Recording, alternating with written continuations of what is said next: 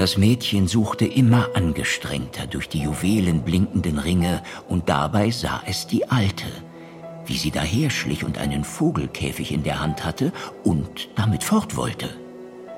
Da ging es auf sie zu und nahm ihr den Käfig aus der Hand. Und wie es hineinsah, saß ein Vogel darin, der hatte den schlichten Ring im Schnabel. Da nahm es den Ring und lief ganz froh damit zum Haus hinaus und dachte, das weiße Täubchen würde kommen und den Ring holen. Aber es kam nicht. Da lehnte es sich an einen Baum und wollte auf das Täubchen warten. Und wie es so stand, da war es, als wäre der Baum weich und biegsam und senkte seine Zweige zu ihr herab.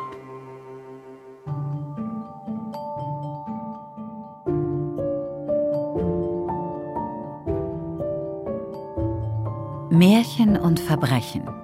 Die Brüder Grimm. Kriminalakte 11. Die Alte im Wald. Von Viviane Koppelmann. Teil 3. Im Namen der Liebe.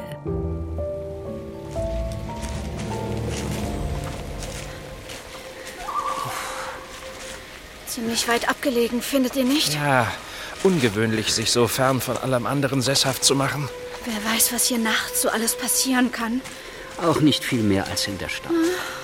Und doch empfinde ich ein großes Unbehagen, nur schon bei dem Gedanken, alleine in den Wald zu müssen. Unbehaglich ist es hier in jedem Fall. Die Baumkronen sind so dicht, dass hier kaum Licht durchdringt. Vielleicht gibt es für den einen oder anderen auch einen triftigen Grund der Gesellschaft, der anderen zu entfliehen. Ihr schenkt doch dem Gerede von den Leuten keinen Glauben, meine Damen. Nichts als Aberglaube ist das. Was war das? Ein Geist oder gar eine böse Hexe? Jakob Grimm, hör sofort mit diesem Unsinn auf. Mit jedem Schritt wird es dunkler und schauerlicher. Keine Sorge, die Damen. Gleich drei tapfere Herren stehen an eurer Seite, um euch zu beschützen. Wohin des Weges? Ich gebe es nur ungern zu. Gerade hatten wir noch davon gesprochen, dass es Hexen und Zauberei nicht gibt. Als eine Frau, wie aus dem Nichts, plötzlich vor uns stand. Der Schreck vor uns allen bis in die Knochen. Wo kommen Sie denn so unvermittelt her? Das gleiche könnte ich Sie fragen. Wir sind auf der Suche nach der alten Ida. Sie haben sie gefunden. Verwundert rieben wir uns die Augen. Vor uns stand ein Frauenzimmer, das höchstens 30 Jahre alt war und ganz sicher nicht alt wirkte. Wegen ihrer hageren Gestalt und mit ihrem zerzausten roten Haar wirkte sie vielleicht ein wenig abgekämpft, aber dabei nicht unansehnlich. Nun blickte sie uns mit großen Augen an und wägte für sich ab, ob wir ihr freundlich gesinnt waren oder nicht. Wahrscheinlich hatten wir sie am Ende mehr erschreckt als sie uns. Verzeihen Sie unsere Verwunderung, aber bei Ihrem Namen haben wir eine Greisin erwartet. Wie sind Sie denn zu diesem für Sie so unpassenden Namen gekommen? Vor zwei Jahren wurde im Ort ein kleines Mädchen geboren, welches ebenfalls Ida getauft wurde. Seitdem bin ich nur noch die alte Ida. Das ergibt zwar Sinn, wird ihre Person aber mitnichten gerecht. Nun denn, Sie suchen nach mir, wieso? Habe ich mit meinem bösen Blick wieder einmal ein unschuldiges Tier getötet oder eine schreckliche Krankheit heraufbeschworen? Dann sind Ihnen die Gerüchte um Ihre Person bekannt? Sie entsprechen ja auch der Wahrheit. Wie das?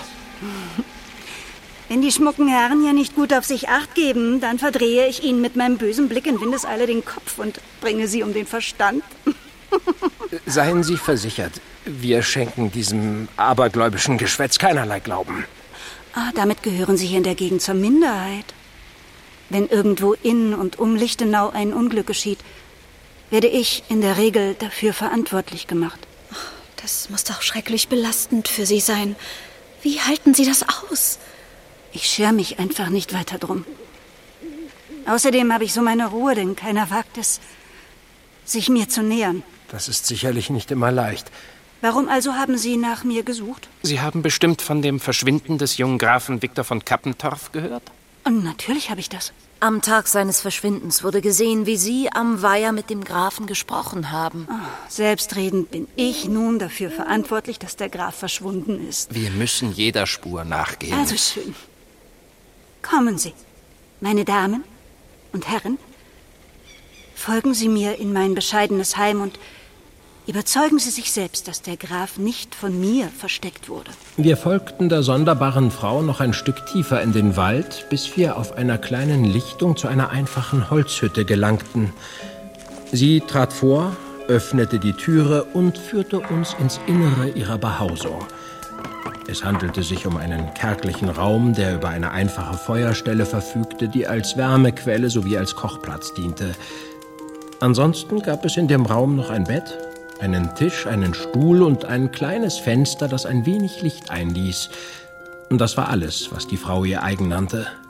Doch überall hingen getrocknete Kräuter und Pflanzen, Pilze und Beeren, die sie wohl im Wald gesammelt hatte. Mit diesen Pflanzen könnten sie die ganze Stadt vergiften oder zumindest in einen hundertjährigen Schlaf versetzen. Sie kennen sich mit Heilkräutern aus. Sie augenscheinlich auch. Also, Sie sehen es selbst, der Graf ist nicht hier. Können Sie uns verraten, worüber Sie sich mit dem Grafen unterhalten haben? Ich habe mich für diese Waldhütte hier bei ihm bedankt. War ich bisher doch noch nicht dazu gekommen. Mir scheint dieser Ort alles andere als einladend. Ah, Sie glauben, der Graf hat mich bestraft, weil er mich in den Wald verbannt hat? War es so? Im Gegenteil. Er wollte mir eine Wohnung direkt am Marktplatz herrichten lassen.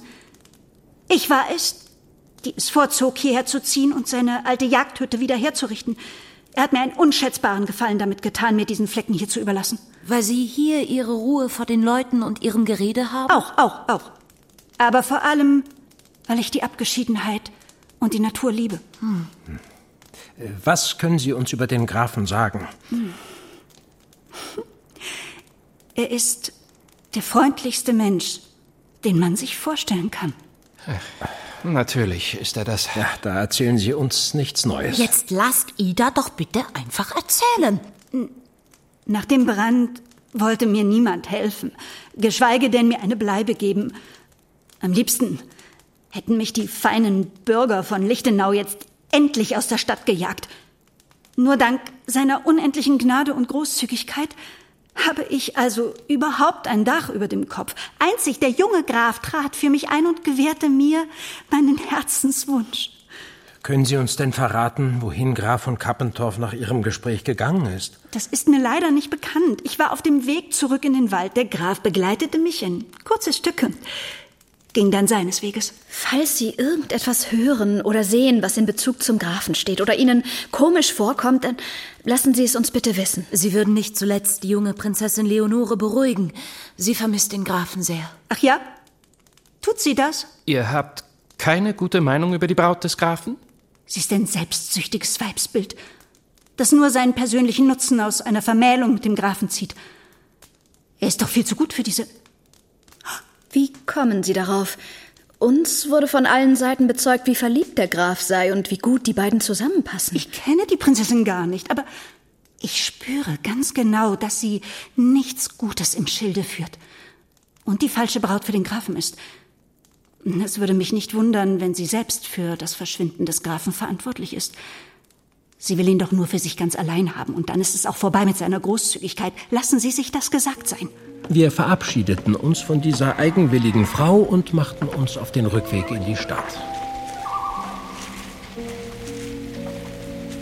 Wie sich alles in ihrem Wesen verändert hat, als du die Prinzessin erwähntest. Der Graf wird von allen, wirklich allen wie ein Heiliger verehrt. Und wenn ihn jetzt die Prinzessin so für sich beansprucht, dann kommt es manchen vielleicht wie Entweihung ihres Götzen vor. Es ist für Ida sicher nicht leicht, dauerhaft von allen so ausgegrenzt zu werden. Da fällt es ihr sicher noch schwerer, ihren einzigen freundlichen Kontakt mit der zivilisierten Welt absehbar zu verlieren. Wie dem auch sei. Einen neuen Anhaltspunkt, was mit dem Grafen geschehen sein könnte, hat sie uns auch nicht geben können. Eine Hexe ist diese Frau jedenfalls nicht. Nur ein ganz gewöhnliches Kräuterweib. Dr. Reil, bitte. Heilpflanzenkundige. Äh, ja. So. Und jetzt suchen Jenny und ich ein weiteres Mal Prinzessin Leonore auf und unterhalten uns noch einmal intensiv mit ihr. Ah, du meinst so von Frau zu Frau? Ja, Du wirst es nicht glauben, aber manchmal ist der einfache Umstand, dem gleichen Geschlecht anzugehören, eine willkommene Erleichterung, um über unbehagliche Dinge zu sprechen. Das halte ich für eine ausgezeichnete Idee. Seht ihr? Ich hatte meine guten Gründe, als ich Marie einlud, mich zu euch zu begleiten. Und äh, was sollen wir in der Zwischenzeit tun? Wir kehren nach Kassel zurück und gehen unseren alltäglichen Pflichten nach. Womöglich können wir auch dort noch das ein oder andere über den Grafen erfahren.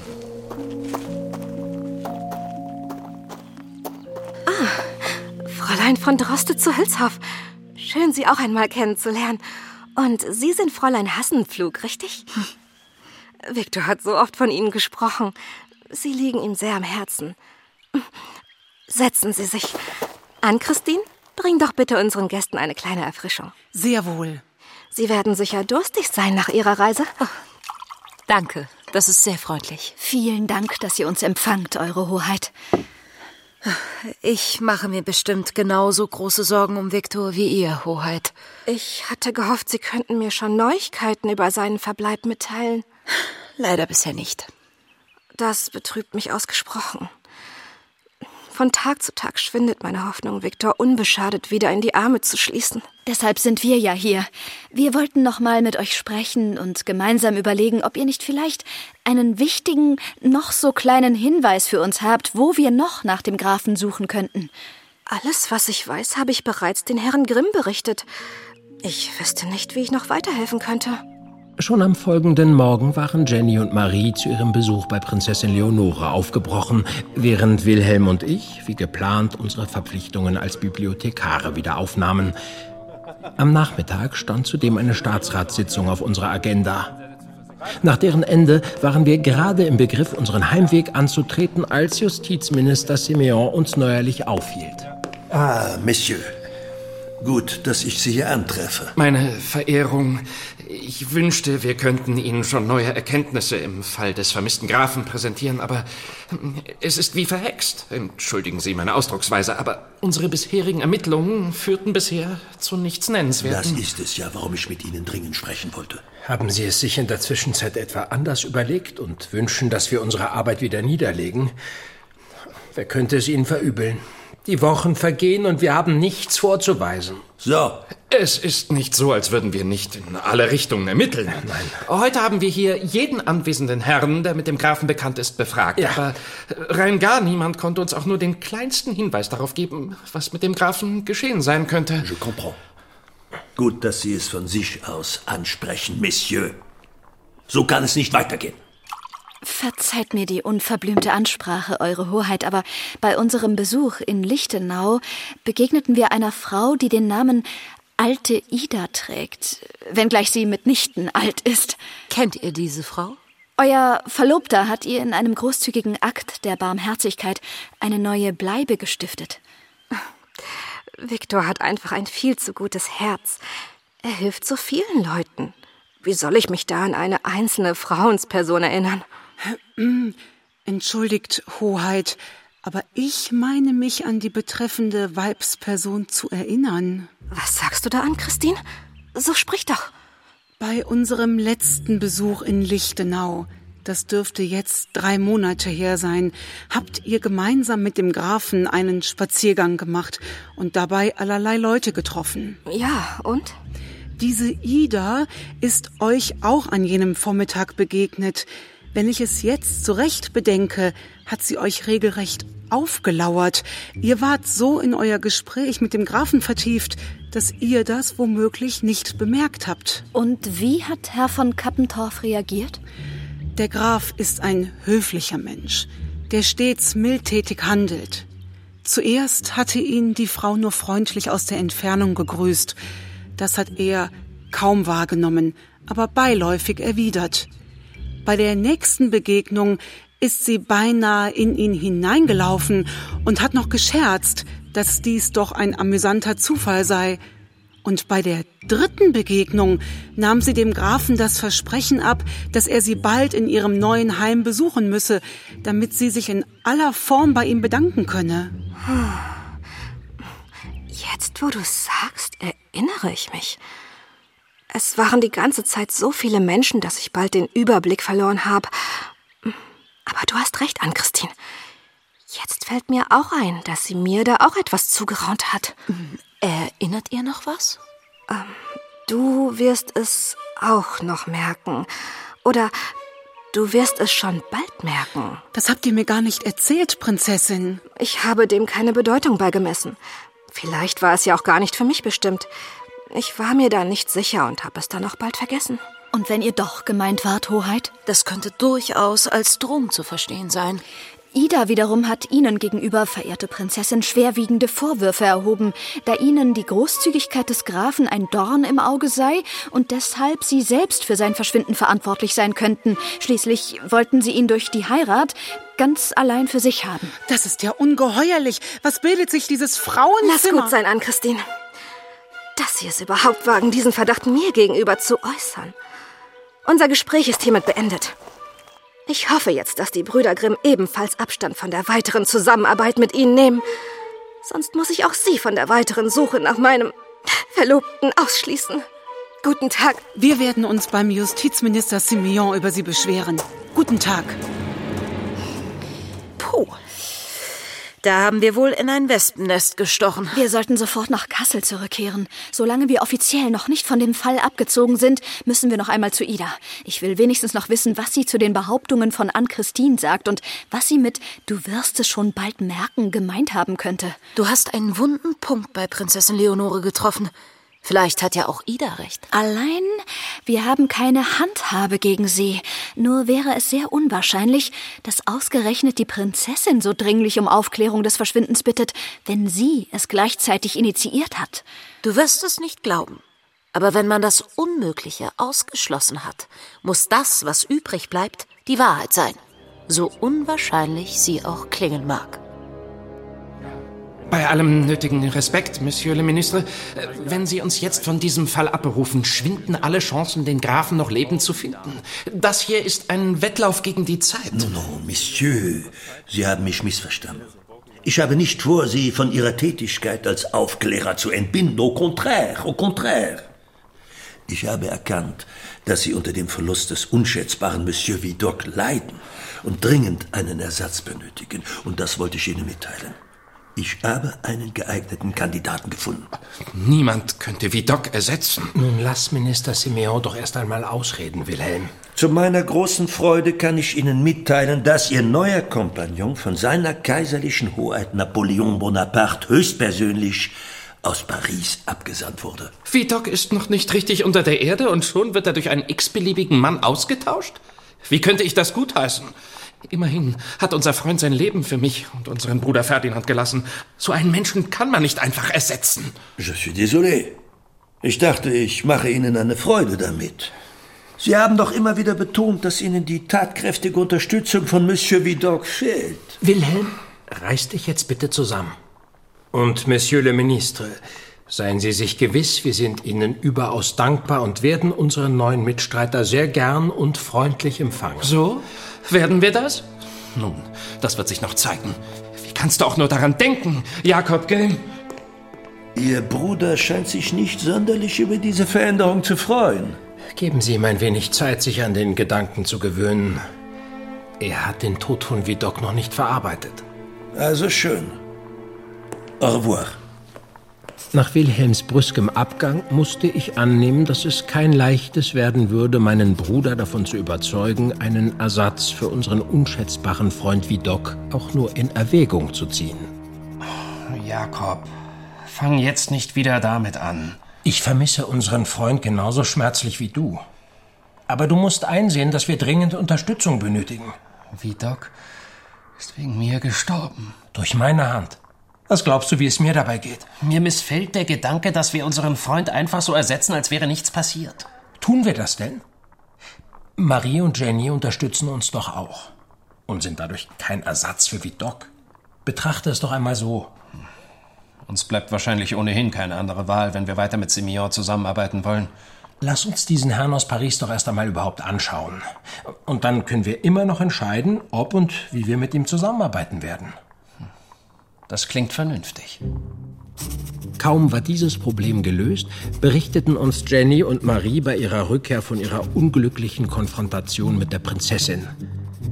Wir kamen alle schnell überein, dass sie so tun sollten, als hätten sie ihre Entlassung akzeptiert und würden wieder zu sich nach Hause fahren, während sie tatsächlich versuchen sollten, noch etwas mehr über die alte Ida herauszufinden. Vor Ort brachte dann die Befragung der Einwohner von Lichtenau durch Jenny und Marie kaum mehr als die Wiederholung aller bekannten Mutmaßungen über ihr Hexenwesen. Also beschlossen die beiden, die alte Ida ein paar Tage direkt zu observieren. Beinahe drei Tage und Nächte versteckten sie sich in der Nähe der Hütte im feuchtkalten Wald. Hätte ich vorher von ihrem Plan gewusst, hätte ich sie niemals alleine nach Lichtenau fahren lassen. Wie lange wollen wir das hier weitermachen? Diese Frau mag sich zwar sehr eigenwillig verhalten, aber darf sie das eigentlich so verdächtig machen? Sind wir da nicht viel anders als die Lichtenauer mit ihrem Hexenwahn? Ich gebe dir in allen Punkten recht, liebe Jenny. Trotzdem ist das zurzeit die einzige Spur, die wir verfolgen können. Du kannst mir glauben, ich würde auch lieben gerne der Prinzessin auf den Zahn fühlen, aber das können wir ja leider nicht. Oh, zumindest haben wir jetzt die Gewissheit, dass sie tatsächlich ein sehr zurückgezogenes Leben führt. Sie hat ihre Hütte seit drei Tagen nicht verlassen und auch keinen Besuch erhalten. Ja, und der heilige Herr Graf tollt hier auch nicht herum. Frische Eier! Kauf frische Eier! Für den nächsten Morgen hatten Wilhelm und ich uns mit Jenny und Marie in Lichtenau verabredet.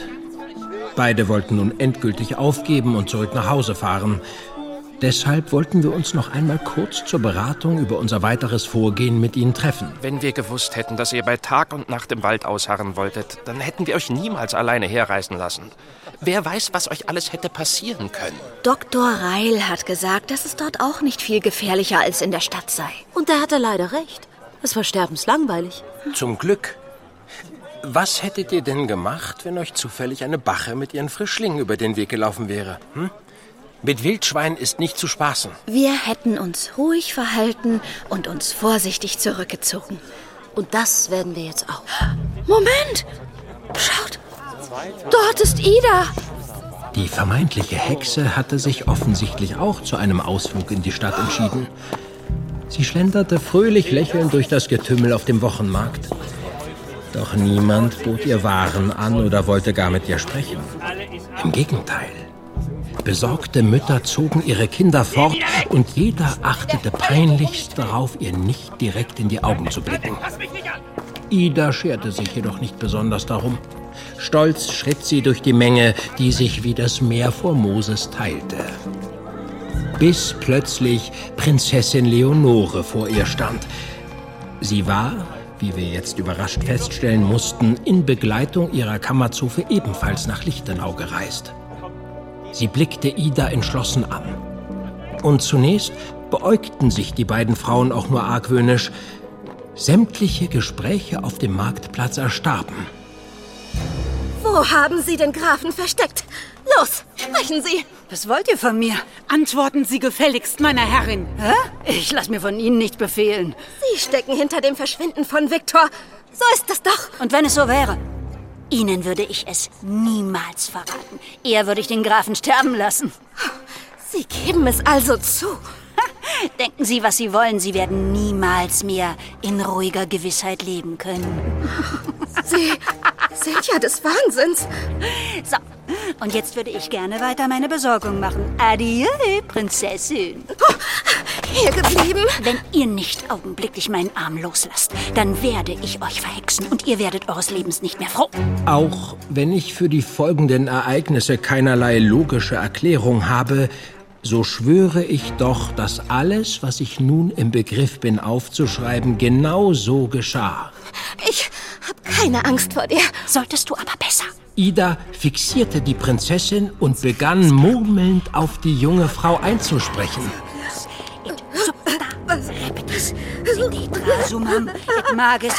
Kaum hatte Ida mit ihrer Beschwörung angefangen, begann Prinzessin Leonore am ganzen Leib zu zittern.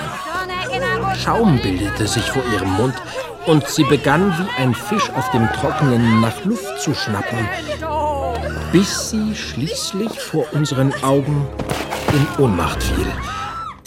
Unter den umstehenden Leuten brach schon bei den ersten Worten der Beschwörung Panik aus. Jenny, Marie, wartet im Gasthaus auf uns. Es ist nicht gut, wenn euch die Dienerin der Prinzessin hier entdeckt. Wir kümmern uns in der Zeit um Leonore und Ida. Schnell, Wilhelm. Ida macht sich auf und davon. Kümmere du dich um die Prinzessin. Ja. Ich bahnte mir einen Weg durch die in Panik durcheinanderstürzenden Leute und packte Ida, bevor sie in der Menge verschwinden konnte. Lassen Sie mich los. Hier geblieben. Was wollen Sie von mir? Was haben Sie mit der Prinzessin gemacht? Wenn Sie glauben, dass ich etwas mit ihr gemacht habe, dann sollten Sie sich vielleicht lieber um sie kümmern. Oder vielleicht mache ich auch gleich dasselbe mit Ihnen. Mein Bruder kümmert sich schon um die Prinzessin. Gut. Und Sie bleiben hier, bis wir genau wissen, was mit ihr geschehen ist. Sie haben es so gewollt. Inscribes, carte quod dicitur. Du machst deinen Fluch sofort rückgängig. Hexe! Plötzlich stand Leonores Dienerin zwischen uns und schickte Ida mit einem gezielten Faustschlag zu Boden. Du sagst mir sofort, wie wir die Prinzessin von deinem Fluch befreien können, oder ich prügele es aus dir heraus. Macht, was ihr wollt. Sie ist ohnehin des Todes. Das ist ihre gerechte Strafe. Du Teufelin! Ah, Schluss jetzt! Fräulein Medenbach, kümmern Sie sich wieder um Ihre Herrin. Ja.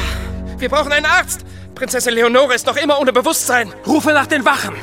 Ida hier muss unbedingt in Gewahrsam genommen werden. Haben Sie doch was mit dem Verschwinden des Grafen zu tun? Wissen Sie, wo er ist? Nun sprechen Sie doch! Sie haben ihn bisher nicht gefunden. Und so wird es auch bleiben. Heißt das, Sie wissen, wo er sich befindet? Sprechen Sie doch endlich! Nehmen Sie Vernunft an und verraten Sie uns, was Sie wissen! Bringen Sie mich fort von hier. Lassen Sie mich einsperren, egal. Ich will hier jetzt nur weg. Zwei Wachen nahmen sich widerwillig ihrer an und brachten sie in den Karzer der Schule, denn ein richtiges Gefängnis gab es in Lichtenau nicht. Wir schickten umgehend nach Dr. Reil, der sich eilends um Prinzessin Leonore kümmern sollte. Zu unserer aller Erleichterung sollte sie sich schon bald von ihrem mysteriösen Anfall erholen. Bei Ida hingegen kamen wir keinen Schritt weiter. Sie wollte uns nicht mitteilen, ob und wenn ja, was sie mit dem Verschwinden des Grafen zu tun hatte. Wir verloren wertvolle Zeit. Denn mit jeder weiteren Stunde sank die Chance, ihn noch lebend wiederzufinden. Sieh an. Was verschafft mir denn diese Ehre, meine Damen? Haben Sie denn gar keine Angst, vor mir verflucht zu werden? Zu unserem Glück waren Jenny und Marie noch nicht abgereist.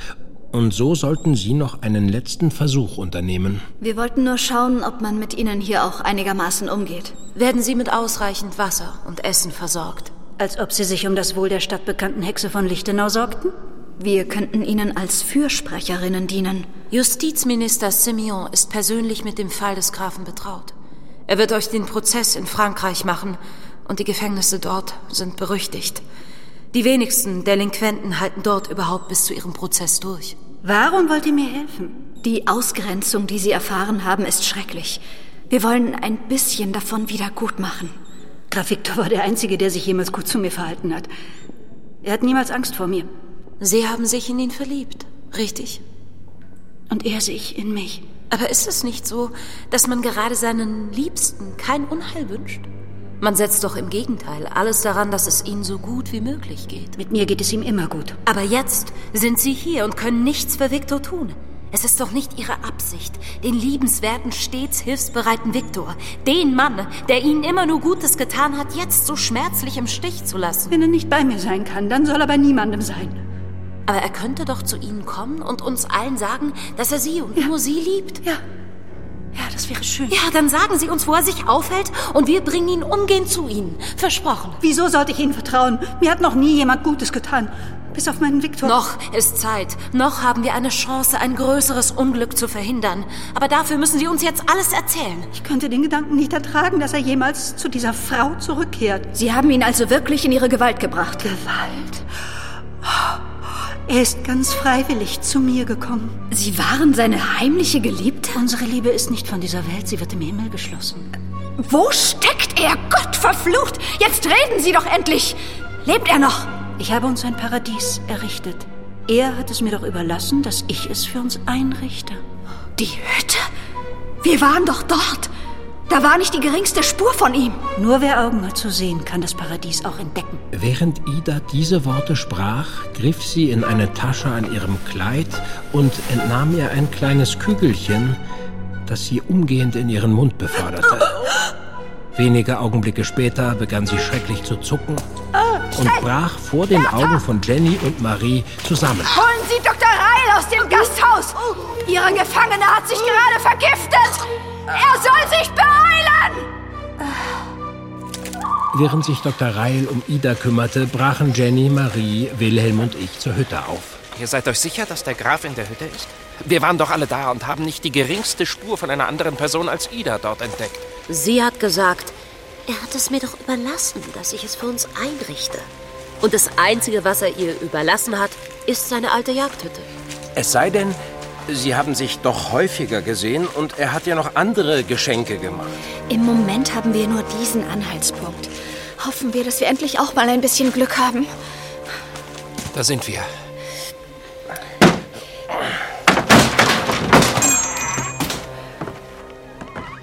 Nun, es müsste mit dem Teufel zugehen, wenn der Graf tatsächlich hier in dieser winzigen Stube versteckt ist. Waren wir uns nicht einig, dass es keinerlei Hexen und Zauber gibt? Und wie erklärst du dir die Geschehnisse und Leonores Zustand auf dem Marktplatz? Vielleicht war es auch nur die außerordentliche Aufregung während der Konfrontation. Dazu das unverständliche Gebrabbel der charismatischen Frau und die Gerüchte um ihre angebliche Hexenkunst. Das hat der Prinzessin wahrscheinlich alles sehr zugesetzt. Nichts. Nichts. Nichts. Nichts. Wir hatten jeden Winkel dieser Hütte durchsucht. Doch wie schon zu erwarten, fanden wir nichts. Äh, Dann lasst uns um die Hütte suchen. Vielleicht gibt es dort noch ein Versteck. Oh, oh, unwahrscheinlich. Wir haben drei Tage und Nächte die Hütte hier beobachtet. Wenn der Graf irgendwo bei ihr war, dann kann er nur in der Hütte gewesen sein. Aber hier ist nichts. Keine versteckte Tür im Kamin, keine geheime Falltüre unterm Bett, keine doppelten Wände, keine versteckten Nischen. Moment. Still. Wo kam das Knarzen her? Hier. Unter meinem Fuß bewegt sich die Bohle ein wenig. Schaut nach, ob sie lose ist. Ich komme mit meinen Fingern nicht in die Ritze zwischen den Bohlen. Da, nimm mein Messer. Danke. Ja, ich kann das Holz hier anheben. Wilhelm, hilf mir bitte. Oh, da ist ein Hohlraum drunter. Jetzt lässt sich auch die nächste Bohle herausnehmen. Da geht eine Leiter hinab.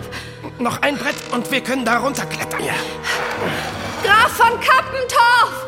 Sind Sie da unten? Doch nichts. Kein Sterbenslaut drang aus der Dunkelheit zu uns hoch. Die Leiter ist sehr fragil. Besser eine von uns Frauen sollte da hinuntersteigen. Aber was ist, wenn... Damit kann ich schon umgehen. Hier, nimm die Öllampe mit, dann hast du etwas Licht. Danke.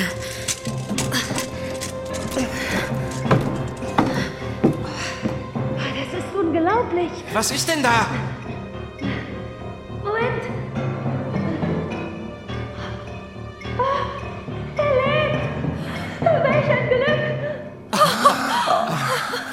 Endlich hatten wir den Grafen gefunden.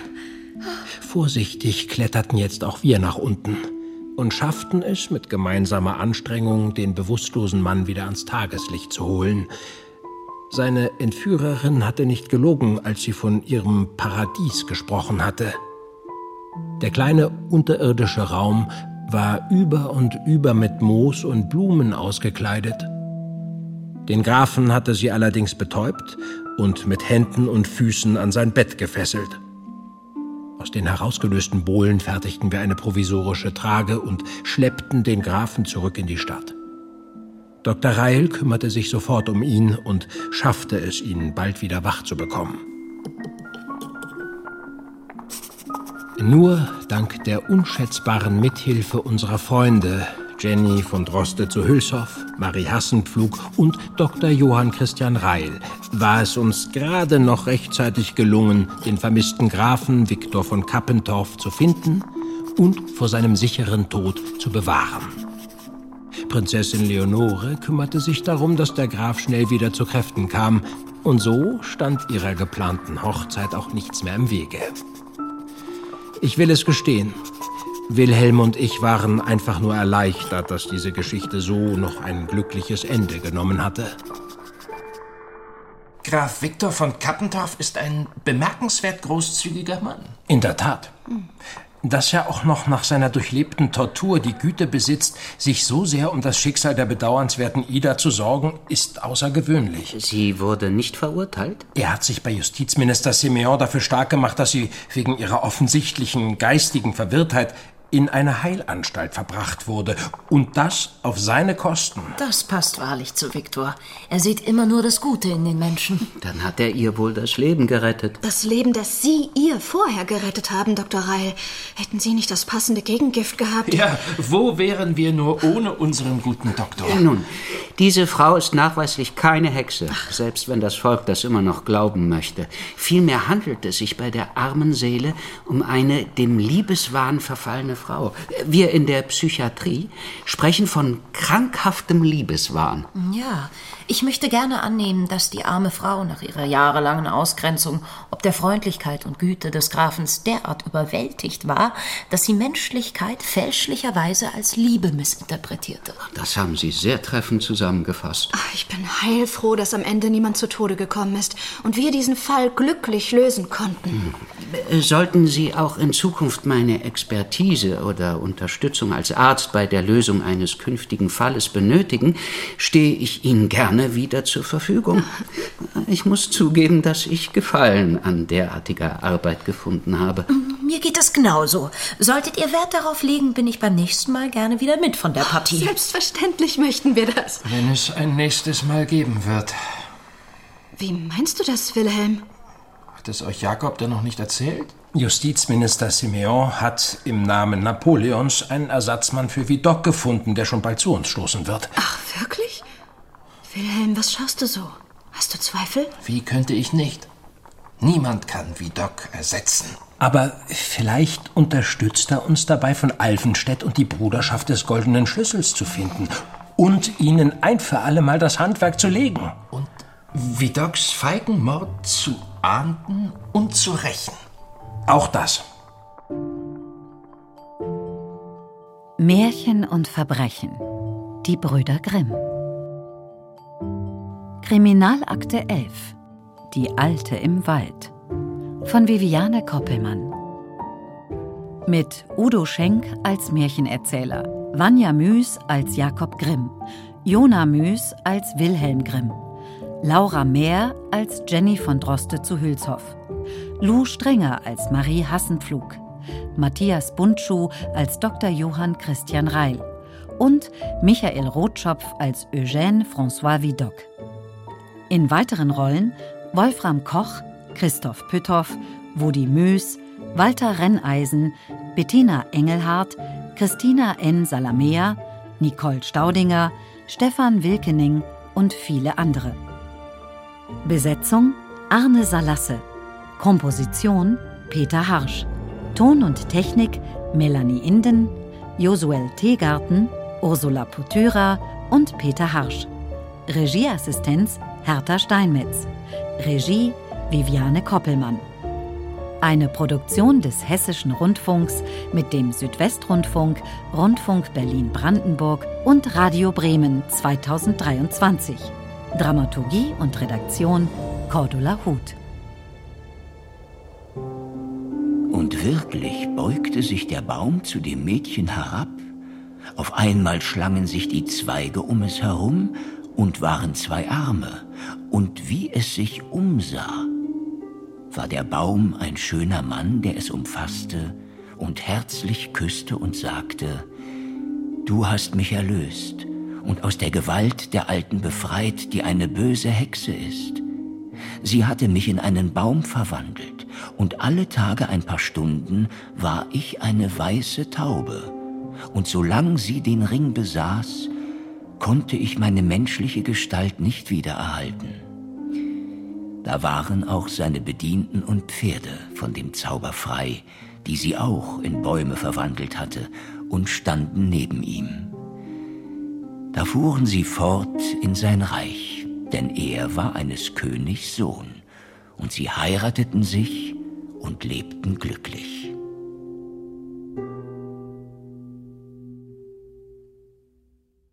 Du hörst ein ARD Audiothek Original. Wenn euch diese Folge gefallen hat, warten noch weitere neue Kriminalakten von Märchen und Verbrechen in der ARD Audiothek auf euch. Gute Unterhaltung.